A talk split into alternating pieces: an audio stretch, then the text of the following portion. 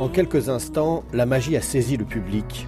Arrivé tout timidement sur la scène du Palais de la Culture de Praia, Bertania Almeida a levé les yeux et s'est mise à chanter.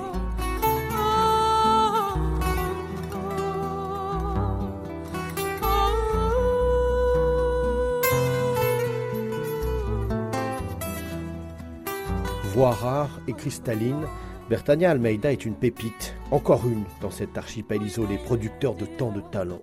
Mais la chanteuse n'appartient pas au sérail des grands musiciens du Cap Vert. Sa voix, son chant, est né lorsqu'elle était enfant. La chanson, ça vient de mes parents. Ils ne sont pas artistes, mais profondément amoureux de la musique du calvaire.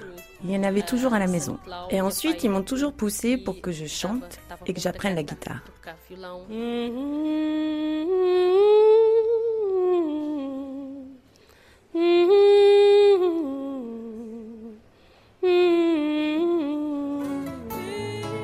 Signe qui ne trompe pas, c'est José da Silva, mythique producteur de Cesaria Evora, qui a découvert Bertania Almeida.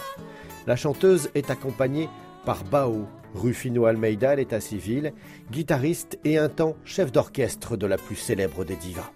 Bao, c'est l'un des plus grands, un artiste exceptionnel, avec une grande sensibilité pour le répertoire traditionnel que je chante. Notre relation est un élément essentiel dans ma musique. Toute étonnée de l'accueil du public, Bertania Almeida entend bien se concentrer sur cette nouvelle carrière qui s'engage. Mais la jeune femme estime que la musique reste un passe-temps, car chanter, ce n'est pas encore son vrai métier. Je chante car cela m'apporte la liberté. Vous savez, je suis avant tout architecte et c'est un métier très prenant. Donc chanter, ça me permet de m'échapper. Ma musique n'est pas politique. J'essaye de faire du bien aux gens de parler de paix et d'amour.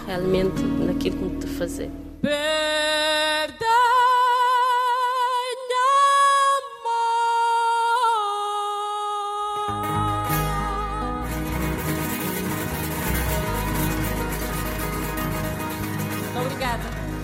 Obrigada. Obrigada. Prazer. Muito obrigada.